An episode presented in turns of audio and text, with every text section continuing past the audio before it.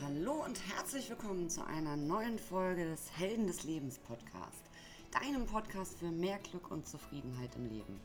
Heute leider äh, mit ein wenig Verspätung, nicht wie sonst immer jeden Samstag. Äh, ich hoffe, dass ihr mir das nachseht, weil ich einfach diese Woche so viel zu tun hatte und nicht früher dazu kam. In der heutigen Folge geht es um das Thema Aufräumen und wie dir das zu mehr Zufriedenheit verhelfen kann. Und wenn du mehr dazu wissen willst, dann bleib jetzt dran.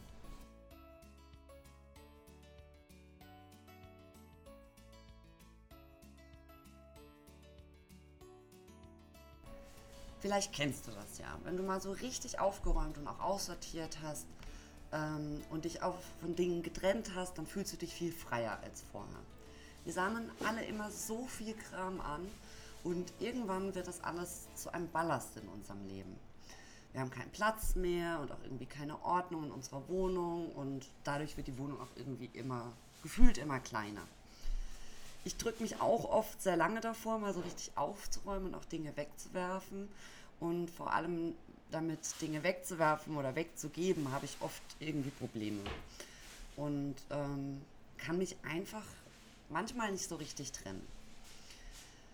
Aber wenn ich mich dann doch dazu durchringe, dann fühle ich mich danach viel freier und auch in mir drin viel aufgeräumter. Ausmisten und entrümpeln befreit und schafft Platz für Neues. Und wenn deine Umgebung unordentlich ist, dann kannst du dich sicher auch nicht richtig wohlfühlen und zufrieden sein. Und wenn um uns herum alles unordentlich ist, dann ist auch irgendwie unser Inneres unordentlich aller Anfang ist schwer und ähm, den inneren Schweinehund zu überwinden und einfach loszulegen, das fällt oft am schwersten. Deswegen mache ich mir ähm, oft einfach so einen festen Termin, an dem ich dann ausmiste. Und dann nehme ich mir ein, zwei Stunden an einem festen Tag Zeit und gehe so einen bestimmten Teil meiner Wohnung an, zum Beispiel den Kleiderschrank. Und damit die Motivation zum Ausmisten erhalten bleibt, kannst du dir auch so eine Überle äh, Belohnung überlegen. Ähm, wenn du zum Beispiel den Kleiderschrank ausgemistet hast, dann kannst du danach so eine kleine Shoppingtour machen. Mir fällt es immer besonders schwer auszumisten, wenn ich nicht alleine bin, also wenn noch jemand dabei ist. Wenn ich zum Beispiel Klamotten ausgemistet habe, dann hat mein Göttergatte oft die aussortierten Sachen nochmal durchgeschaut und letztendlich ist die Hälfte davon doch wieder im Schrank gelandet, weil er sie also gerne an mir sieht, auch wenn ich sie eigentlich gar nicht mehr trage.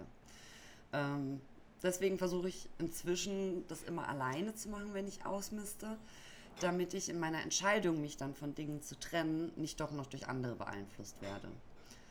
Und wenn ich mich mal ans Ausmisten mache, dann auch richtig. Das heißt, ich nehme alles aus der Schublade oder dem Schrank oder was auch immer, nehme alles in die Hand und überlege, äh, was ich, ob ich das noch brauche und sortiere dann neu und aus allgemein habe ich so die Regel, alles, was ich mindestens ein Jahr nicht mehr gebraucht habe, kann auf jeden Fall weg. Dann gibt es noch die 80-20-Regel, die besagt, dass 20% unserer Sachen brauchen wir zu 80% unserer Zeit wirklich. Das wiederum bedeutet, dass 80% unserer Sachen in der Regel nur Ballast sind. Okay, daran halte ich mich auch nicht immer zu 100%, aber es kann so eine Orientierung geben. Dann gibt es noch Dinge, die man doppelt und dreifach hat. Das ist auch unnötiger Ballast. Ich versuche dann immer nur noch die Sachen zu behalten, die wirklich in gutem Zustand sind und der Rest, der kann dann weg. Genauso Dinge, die kaputt sind. Weg damit. Und wie oft heben wir auch Sachen auf, die wir geschenkt bekommen haben, die uns aber eigentlich gar nicht gefallen. Und ich bin der Meinung, dass wir Dinge ja nicht aus Höflichkeit gegenüber anderen behalten müssen und uns dadurch belasten. Also auch weg damit. Es gibt unfassbar viele Aufräummethoden, die uns helfen können, unser Zuhause in Ordnung zu bringen und diese Ordnung dann auch zu halten. Und ich habe mir gedacht, ich möchte dir heute so ein paar vorstellen, die ich teilweise selbst auch noch nicht ausprobiert habe, aber auf jeden Fall mal ausprobieren will. Die erste Methode ist die Completing the Cycle Methode. Die Idee dahinter ist, dass Dinge immer dorthin zurückgebracht werden, wo wir sie gefunden haben und Dinge, die wir jetzt erledigen können, auch sofort erledigen und nicht aufschieben. Wenn du also einen Filmabend machst, dann legst du am Ende die DVD wieder an ihren Platz zurück. und legst die Kuscheldecke wieder ordentlich zusammen und an ihren Platz, legst die Fernbedienung wieder an ihren Platz und das dreckige Geschirr von den Snacks, die du gegessen hast, räumst du wieder in die Küche. Du bringst einfach alles wieder in den Zustand, in dem es vor deinem Filmabend war. Oder wenn du den Müll rausgebracht hast, dann machst du gleich einen neuen Müllbeutel in den Mülleimer. Wenn du das Klopapier aufgebraucht hast, dann legst du die leere Rolle gleich zum Altpapier. Und wenn du kochst, dann legst du die Zutaten, die du verwendet hast, danach einfach wieder zurück an ihren Platz. Wenn du das dann regelmäßig machst, geht das in deine Gewohnheit über. Du hast ja das Aus Aufräumen also wieder antrainiert und Unordnung in deinem Zuhause kommt gar nicht erst zustande. Und dann musst du auch nicht irgendwann einen ganzen Tag investieren, weil das totale Chaos, Chaos herrscht, sondern kannst die Zeit viel schöner nutzen. Ich war früher auch so, dass ich alles habe liegen lassen ähm, und mir gedacht habe, kann ich ja schließlich auch morgen noch aufräumen. Und am nächsten Tag hatte ich aber genauso wenig Lust aufzuräumen und dann ist es noch ein Tag liegen geblieben. Und irgendwann war das totale Chaos ausgebrochen. Und ich habe mich überhaupt nicht mehr wohlgefühlt und musste dann so richtig mit mieser Laune dieses Chaos wieder in Ordnung bringen. Seit ich zumindest alles, äh, zumindest meistens, alles wieder direkt aufräume, habe ich am nächsten Tag auch keine schlechte Laune mehr wegen der Unordnung. Also, was du heute kannst besorgen, das verschiebe nicht auf morgen. Die zweite Methode ist die Einkaufstütenmethode. Wir kaufen uns immer wieder neue Sachen, die wir dann in Einkaufstüten nach Hause schleppen. Und dadurch besitzen wir immer mehr und der Kleiderschrank quillt irgendwann über. Bei der Einkaufstütenmethode gilt der Grundsatz, bring nichts in die Wohnung, das du vorher nicht in gleichen Teilen ausgemistet hast. Und ausmisten, ganz wichtig, heißt hier nicht gleich wegschmeißen. Du kannst deine ausrangierten Klamotten auch spenden oder auch gebraucht verkaufen. Da gehe ich aber später nochmal ein bisschen drauf ein. Wenn die Klamotten natürlich kaputt sind, dann schmeiß sie auch in den Müll. Und praktisch wendest du die Einkaufstütenmethode so an. Wenn du mit einer Tüte nach Hause kommst, dann leerst du die neuen Sachen aus und füllst dann die Sachen, die du nicht mehr brauchst, in die Tüte. Und dann entsorgst du die Sachen konsequent, egal ob in den Müll, in die Kleiderspende oder sonst wie. Du darfst diesen Tausch aber nicht auf die lange Bank schieben, sondern das musst du gleich umsetzen, wenn du nach Hause kommst, weil nur dann passiert es auch wirklich. Diese Methode soll dir ähm, zusätzlich auch dabei helfen, deine Kaufentscheidungen mal anders zu überdenken und kann dir am Ende dadurch sogar Geld sparen. Und wenn du dich dann gegen den Kauf von etwas Neuem entscheidest. Mir fällt es, wie gesagt, auch nicht immer leicht, mich von Dingen zu trennen, aber ich versuche mir dann immer in Erinnerung zu rufen, dass es sich nur um Dinge handelt, die im Leben nicht so wichtig sind, wie zum Beispiel Menschen oder Erinnerungen. So, die nächste Methode ist die KonMari-Methode. Danach mistest du nicht Raum für Raum aus, sondern räumst nach Kategorien auf. Also als erstes gehst du zum Beispiel an deine Klamotten, dann an die Bücher und so weiter und so fort. Und dabei arbeitest du dich von den emotional weniger wichtigen Dingen zu deinen Lieblingsteilen vor. Das soll dir dabei helfen, dass du dein Ziel auch wirklich erreichst. Wenn du also bei deinen Klamotten anfängst, landen erstmal alle Klamotten auf einen Haufen. Dann nimmst du jedes Stück mindestens einmal in die Hand und fragst dich, ob dich dieses Teil glücklich macht und ob du es noch im Leben brauchst. Wenn du bei den Antworten zweifelst, ist es eigentlich schon klar, dass dieses Teil aussortiert wird. Dann bedankst du dich bei diesem Teil nochmal für die gemeinsame Zeit und dann weg damit. Das soll dir so ein bisschen den Abschied erleichtern. Und was dann am Ende noch übrig bleibt, das bekommt dann einen neuen festen Platz. Ich habe diese Methode zwar noch nicht ausprobiert, aber ich kann mir vorstellen, dass sie einem echt helfen kann, wenn man sich schwer von Dingen trennen kann. Und ähm, ich werde es auf jeden Fall mal äh, ausprobieren und dann auch davon berichten. Dann die eine andere Methode für Menschen, die sich ähm, schwer von Dingen trennen können, ist die Trennung auf Zeit-Methode. Das heißt, du trennst dich dabei nicht sofort und für immer von den Dingen, die du aussortiert hast, sondern vor allem bei den Dingen, wo du dir einfach nicht so sicher bist, ob du sie wirklich noch brauchst. Du legst die Sachen ähm, zum Beispiel dann in eine Kiste und verstaust diese Kiste irgendwo.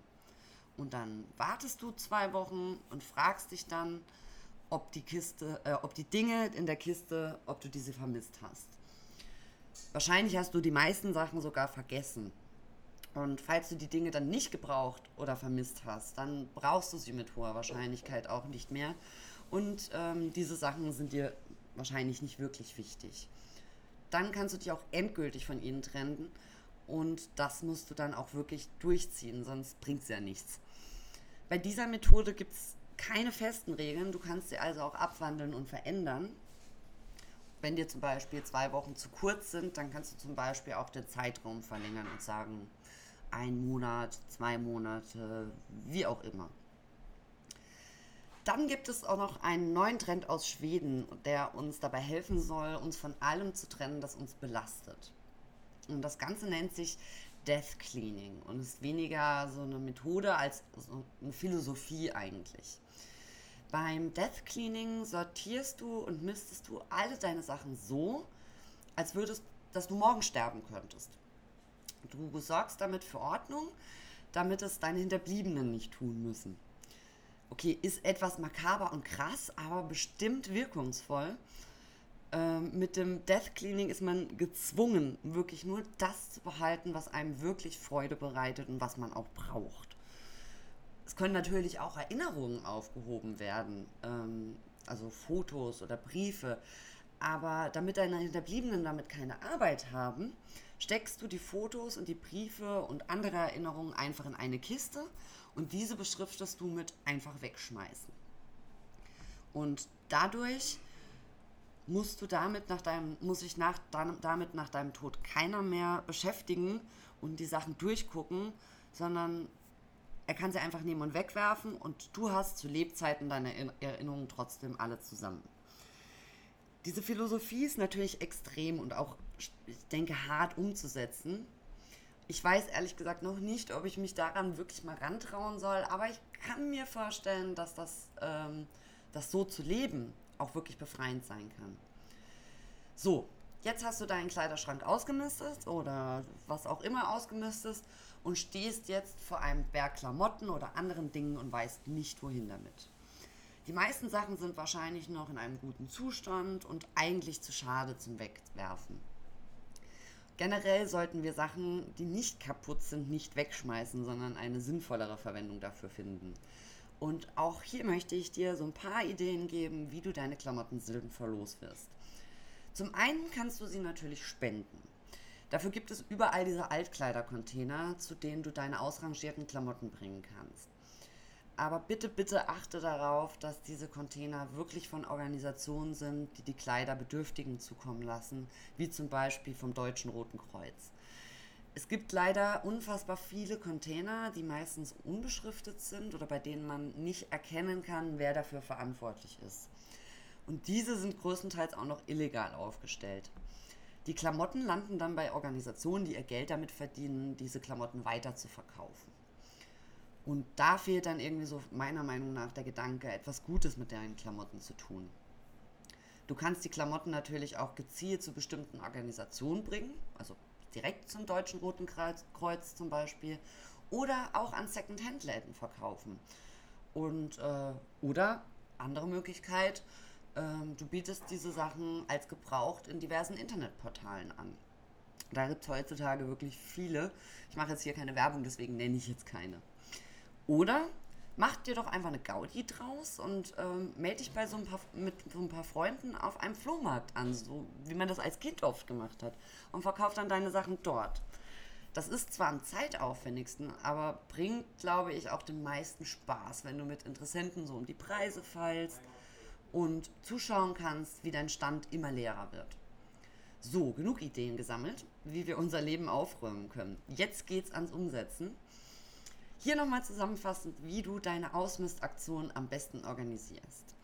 Leg dir einen festen Termin fest, äh, einen festen Termin fest, wenn du, wann du ausmisten wirst. Dann überleg dir eine Bewohnung, äh, Belohnung für dich, wenn du erfolgreich ausgemistet hast und, und miste unbedingt alleine aus, damit du nicht von anderen beeinflusst wirst. Nimm alles in die Hand und frag dich ernsthaft, ob du diese Sachen wirklich noch brauchst. Alles, was du ein Jahr lang nicht mehr genutzt hast, kann weg. Alles, was kaputt ist oder nicht gefällt, kann weg. Und probier auch mal die ein oder andere Methode, die ich dir in dieser Folge vorgestellt habe. Leg los und befreie dich von deinem unnötigen Ballast. Und damit bin ich auch schon am Ende dieser Folge angekommen. Abonniere den Podcast Helden des Lebens gerne bei iTunes, Spotify und, oder Soundcloud und schreib mir eine Bewertung bei iTunes. Darüber würde mich wirklich wahnsinnig freuen. Und schreib mir auch gerne einen Kommentar unter den aktuellen Instagram-Post zur Folge. Meine Kontaktdaten findest du wie immer in den Show Notes. Jetzt wünsche ich dir noch eine wunderschöne restliche Woche mit weniger Ballast, Dankbarkeit und Zufriedenheit. Werde zur Heldin oder zum Held deines eigenen Lebens. Bis zur nächsten Folge, deine Chrissy.